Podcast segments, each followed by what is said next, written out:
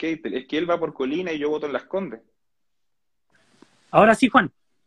Candidato, ¿cómo está? ¿Me escucha bien? ¿Me ve Per- bien? Sí, perfecto. ¿Y tú?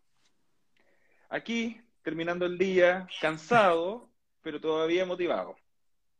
Buena. Oye, disculpa, el, el debate se puso un poco, como decimos nosotros, un poco candente y Ya. se alargó. Se supone terminar a las ocho y media y terminamos un cinco para las nueve, entonces fue... Ya, pero cuéntenos, candidatos, ¿se agarraron o no se agarraron? No, así al final también, todo, sí. Ahí con todo, con, todo, con, con la silla, con los palos, con todo. Lo lamentable, oye, y, y- y yo no sé, ahora como que estoy más relajado. Lo lamentable es que eh, eh, llegan a, a pequeñeces que al final a la gente no le gusta. Yo creo que aquí hay que proponer, debatir en torno a las soluciones. Si un candidato da una solución, bueno, debatir en torno a eso.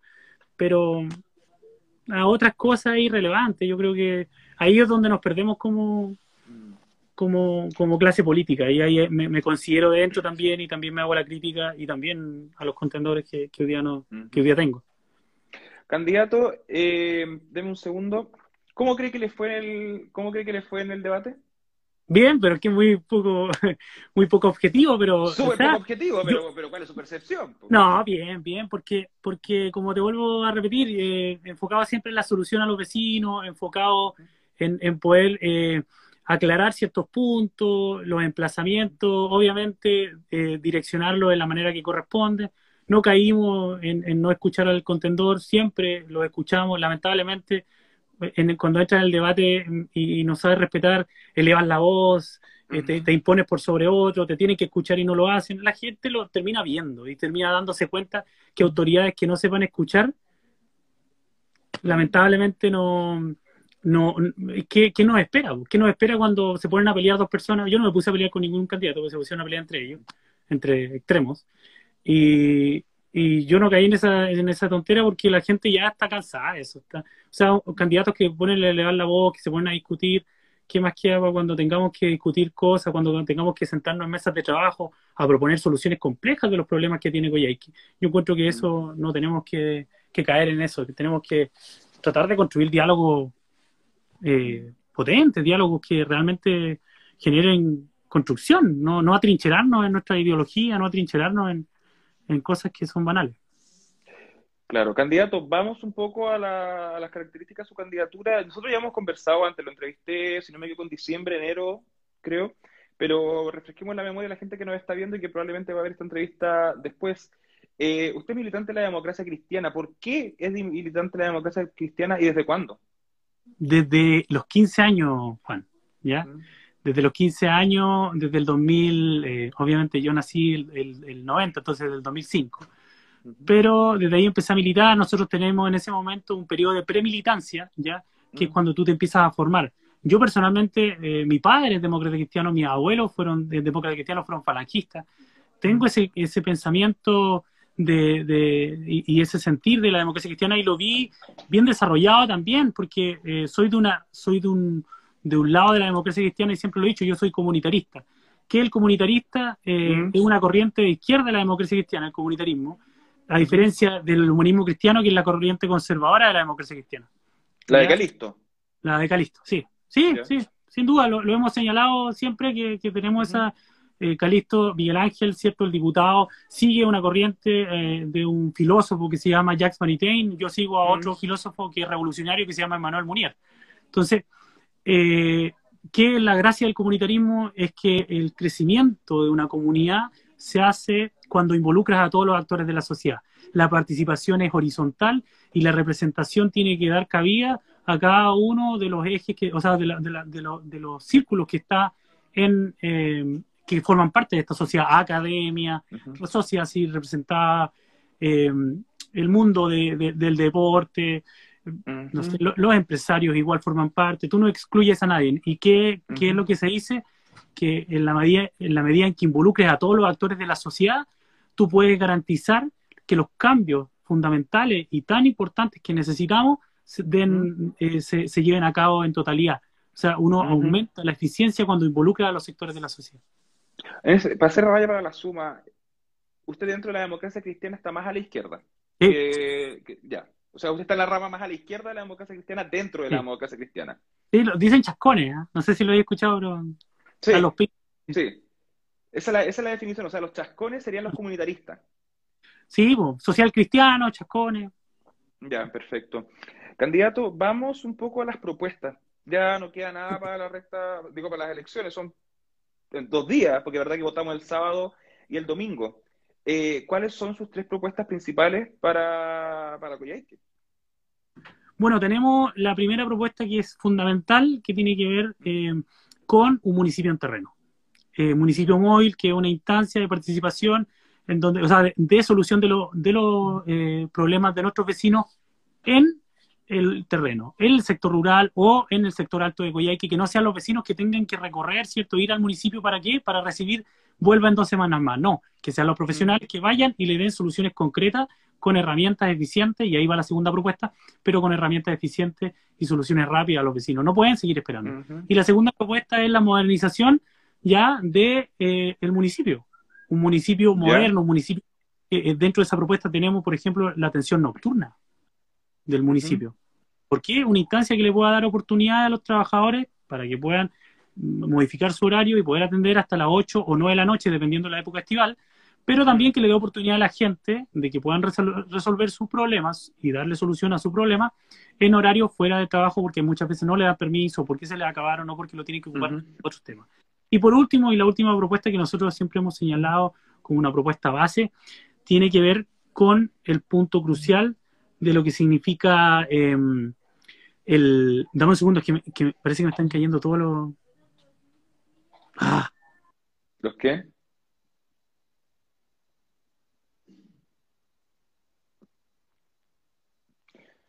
Vamos a esperar que el candidato retome contacto con nosotros para seguir conversando.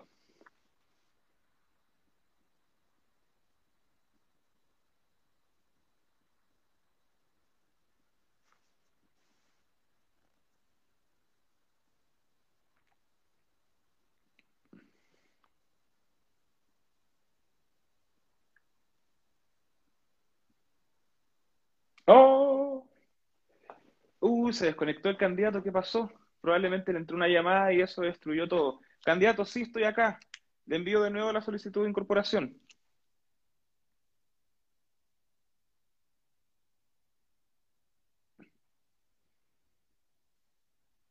Enviando.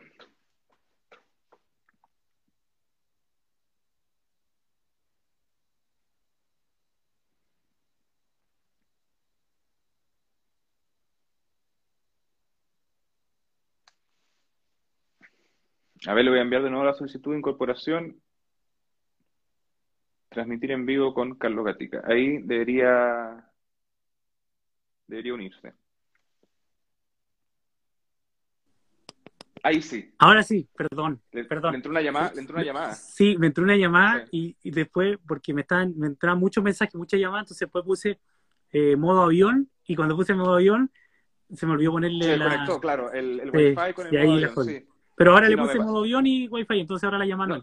No, sí, me pasa lo mismo. Yo cada vez a todos mis amigos o familiares les digo, si me quieren llamar, llámenme cuando quieran, pero por favor métanse en Instagram para ver si estoy en vivo o no. ¿Qué pasa? Candidato, retomemos. Quedamos con municipio móvil, eh, modernización de la municipalidad y quedamos eh, en suspenso con el tercer punto. ¿Cuál era el tercer punto de la propuesta?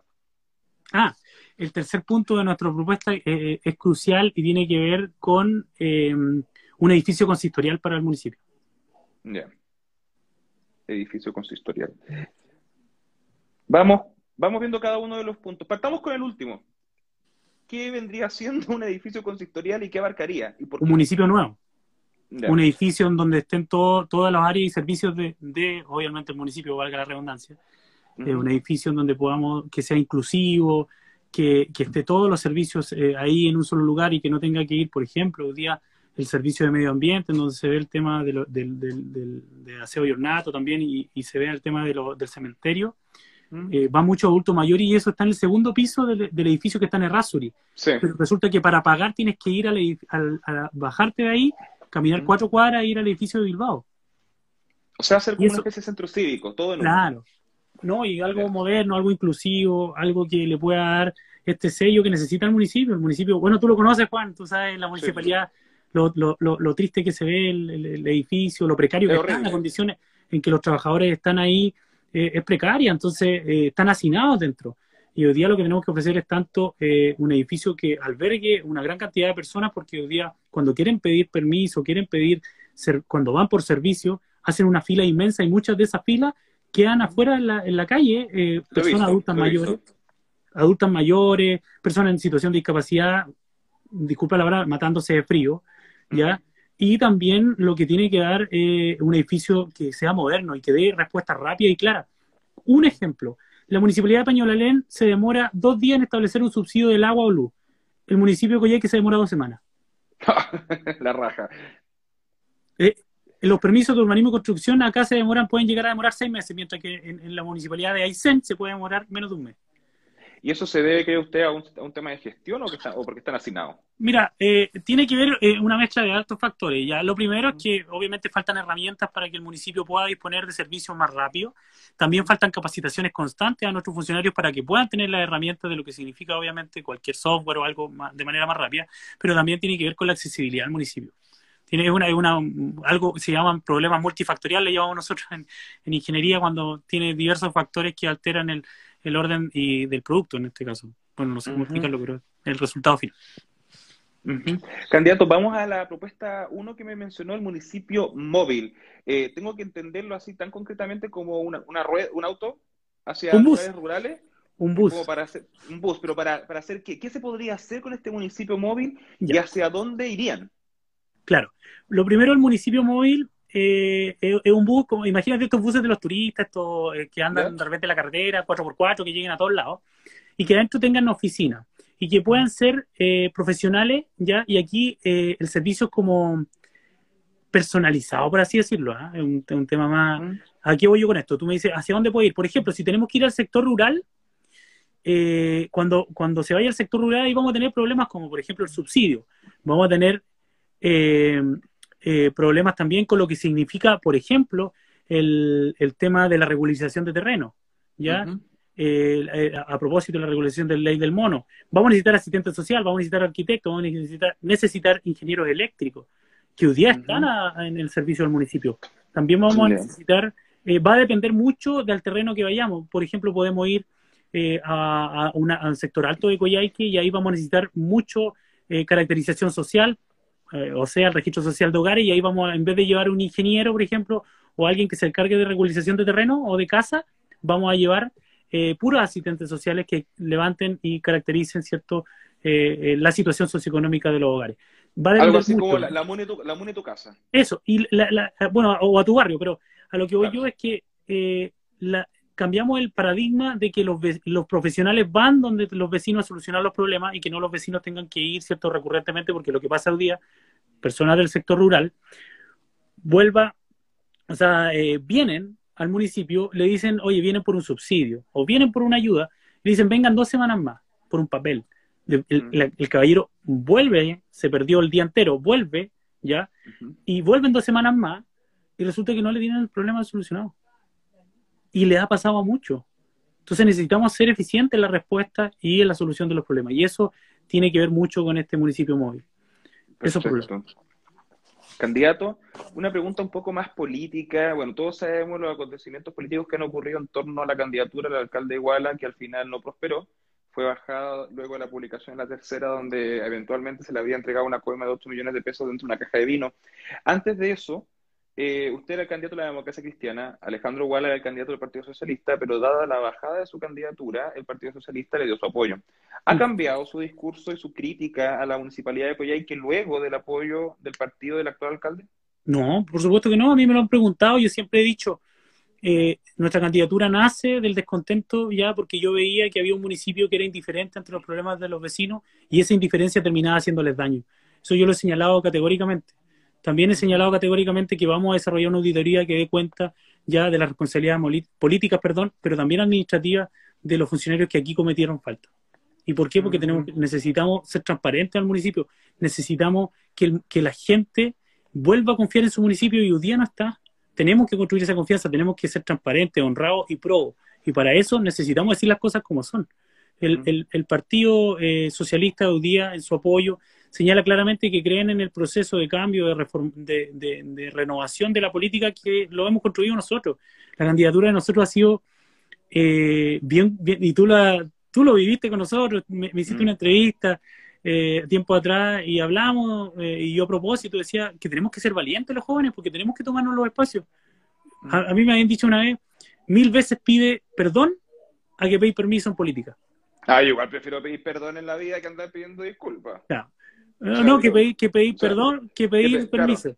Claro. Eso, eso. Eso. ¿Y, por qué en política te dicen? Porque si no, queda lo mismo de siempre. A los jóvenes la renovación en política es muy difícil. Imagínate a un partido como el que nosotros tenemos, gracias a Dios, después se convencieron y me dieron el apoyo. Pero de principio no fue, eh, fue un apoyo más ciudadano firmaron la ciudadanía, los dirigentes sociales firmaron una carta con más de, 100 dirigentes sociales y esa carta yo la presenté ante mi partido y ante el Partido Socialista para que por favor dieran la oportunidad de tener primaria. Nosotros peleamos la primaria. Sí, me acuerdo. Y, no nos dieron. Entonces tampoco es algo que digan que nosotros fuimos, que nos gustó que nos hayan seleccionado y que hemos ganado por secretaría. A mí no me gusta ganar por secretaría.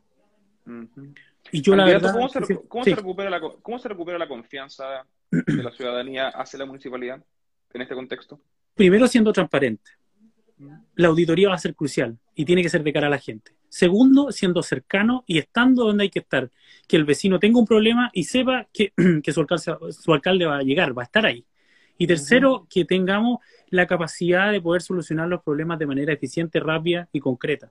Cuando los vecinos empiezan a ver resultados reales de lo que, de, de lo que necesitan, ellos van a decir, wow, ahora cambió la mano. Yo creo que también tiene que tener una mezcla de todo. Candidato a la capital regional está ya adentrándose a lo que va a ser su centenario. ¿Cuáles serían los pilares o primeras piedras en el amplio sentido eh, en esta administración como para ya encaminarse a los 100 años de Coyhaique? Nosotros tuvimos una conversación bien interesante con la Cámara Chilena de la Construcción, en donde pudimos establecer, y, también les preguntábamos, porque a propósito ellos tienen una experiencia, una vasta experiencia en, en, ¿cómo se llama?, en, en otras ciudades del país. Eh, han podido trabajar en conjunto con municipios. Y les preguntábamos y en ese trabajo en conjunto colaborativo le decíamos, bueno, eh, ¿ustedes qué creen que son las obras hito? Y coincidíamos en harta, primero el edificio consistorial tiene que ser una obra hito al centenario. Y segundo, lo que nosotros proponemos, una gran costanera, ¿ya? que conecte desde la Piedra del Indio hasta Tejas Verde por el borde del río y dándole la integración a nuestros ríos, porque la deuda histórica que tenemos es con nuestros ríos. Coyhaique le da la espalda a sus dos ríos, que lo envuelven, que son muy lindos, pero que hoy día no tenemos acceso a ellos es un punto de recreación, es un punto de desarrollo turístico, por lo tanto también son eh, eh, eh, es poder integrar y poder educarnos de lo que significa tener un río al lado. Al no verlo y al no sentirlo, por así decirlo, al no ser, ser parte de aquello, nosotros contaminamos mucho. El río Coyhaique y el río Simpson son de los ríos más contaminados por el residuos. La gente no, no, no, los hace parte de la ciudad. Lo que queremos nosotros es una gran costanera que los haga parte. Ese es un proyecto. Y el último, que es un proyecto que, que personalmente yo lo vi a propósito de la línea de financiamiento que, que nosotros queremos postular, que no son las típicas, gobierno regional, subdere, el Fondo Común Municipal, sino que queremos ir a otra, el Banco Interamericano del Desarrollo. Ellos tienen una línea de financiamiento y esa línea de financiamiento, ¿cuál es? Es poder eh, financiar desde 5 mil, 8 mil millones de pesos, financian ellos para poder desarrollar eh, mercados públicos en las capitales regionales de los países latinoamericanos. ¿Tenemos casos de, países que han de, de, regiones en Chile que han desarrollado? Por supuesto que tenemos casos. Nosotros queremos traerlo y poder tener un eh, mercado público municipal que también sea una obra de nuestra comuna. Y así también queremos crecer con un recinto ferial en el sector alto de Coyhaique para poder tener espectáculos, recreación. Hoy día tenemos que partir de que la reactivación va a ser a través del turismo, a través de la actividad recreativa y también a través del desarrollo de eh, nuestros recursos naturales, productos madereros no forestales. Hablábamos del, de los centros de desarrollo productivo que le puedan dar oportunidades no tan solo a la familia del sector rural, sino que también a la familia del sector urbano, en donde puedan aprovechar, tratar y poder eh, procesar alimentos a través de estas salas de envasado con profesionales que los guíen y los aconsejen en los, en los procesos de comercialización, de diseño y también de producción de alimentos y también artesanía. Perfecto. Candidato, hay un tema que se ha tomado también la palestra en, no solo en Coyhaique, sino que a nivel nacional y que tiene que ser, y que es resultado de la pandemia, que es el tema laboral. Chile está enfrentando una crisis económica y laboral importante dada la pandemia y también algunos efectos que, que vienen eh, del estallido social del 18 de octubre. Y Coyhaique no es la excepción. En ese sentido, ¿cuál es la postura en su candidatura para brindar trabajo, por así decirlo, eh, o, movimiento económico desde la MUNI? Bueno, eh, nosotros hemos, eh, bueno, primero encontrarte toda la razón, yo creo que la economía es algo clave. lo que nosotros siempre hemos dicho, aquí hay que fortalecer dos grandes áreas en el municipio.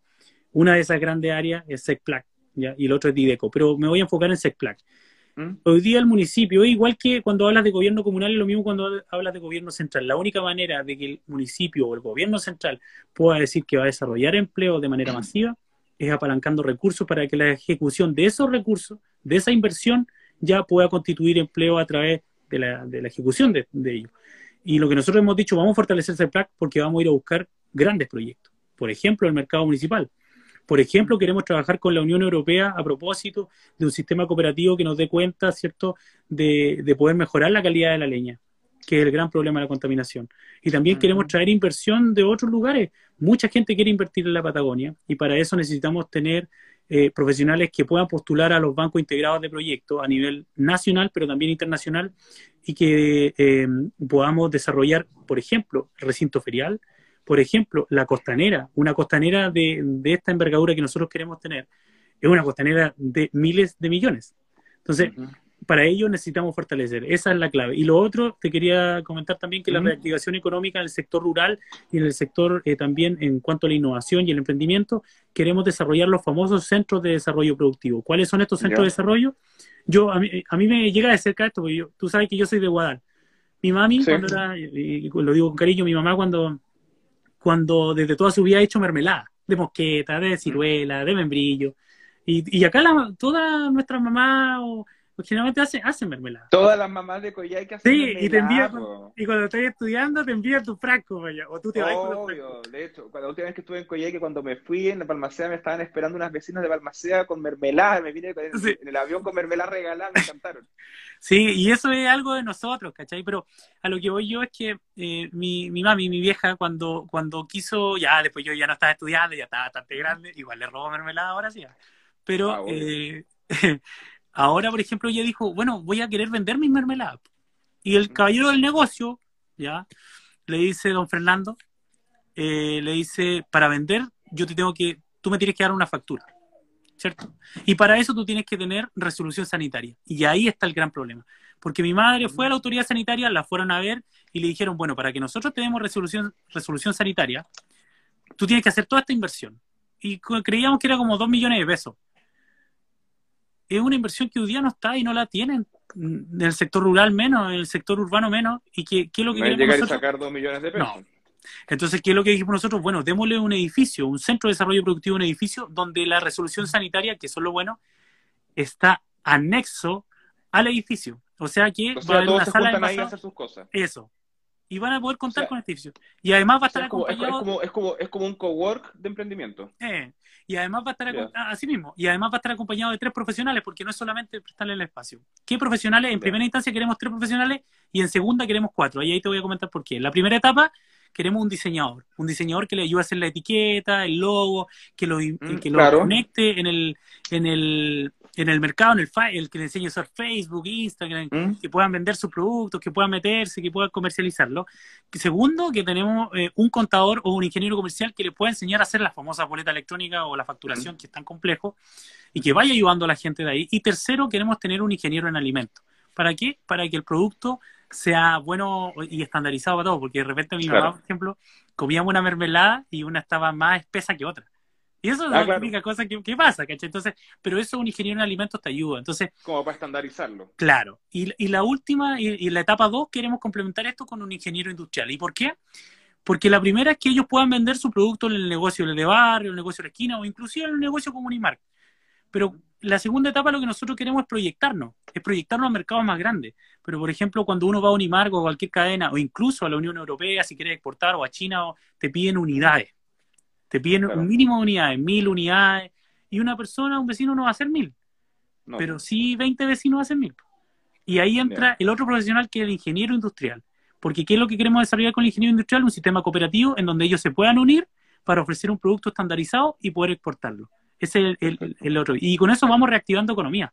Y también aquí, Juan, eh, también quiero recalcar algo que es muy importante, que eh, está comprobado que el, desarrollar este tipo de emprendimiento y el que las mujeres, por sobre todo, desarrollen independencia económica, ha podido igualar las brechas de desigualdad en cuanto a hombres y mujeres. Y eso también es muy importante, sobre todo en una región que tiene altos índices de violencia, que tiene altos índices de alcoholismo, que tiene altos índices, ¿cierto?, de cosas malas. Las tenemos todas en en alcoholismo, tabaquismo, obesidad infantil. No, es como para celebrarlo, pero es, pero es la realidad. Candidato Carlos Gatica de la Democracia Cristiana, candidato alcalde de Coyhaique, muchas gracias por su tiempo y disponibilidad. Ah, hoy se hizo muy corto el, el entrevista. 30 minutos. 30 minutos al aire. Sí, pero bueno, ya estamos en la recta final. Juan, agradecerte nuevamente el espacio. Fue una muy grata conversación, de verdad. Yo valoro todo lo que tú estás realizando, no solamente con los candidatos a alcalde de acá, sino que con, las Condes igual y con otros que he visto. Y esto está muy bien porque acercáis la política. Ahí de repente veía los comentarios que veía, oye, no me interesa nada con el partido político. Bueno, pero igual se, se metió, está viendo que, que, se, que hay políticos jóvenes. Sí, y eso es muy bueno. Tenemos que aumentar la participación, aunque no crean en nosotros. Vayan a votar, por favor, a todos. Y sí, eso es lo más importante. Hay que ir a votar, ojalá en masa. Ojalá, ver chorrear votos el fin de semana, sería ideal. Sí, así es. Pues. Perfecto. muchas gracias. Muchas gracias nuevamente por su tiempo. Que estés bien, un abrazo, saludos a todos. Tchau, tchau.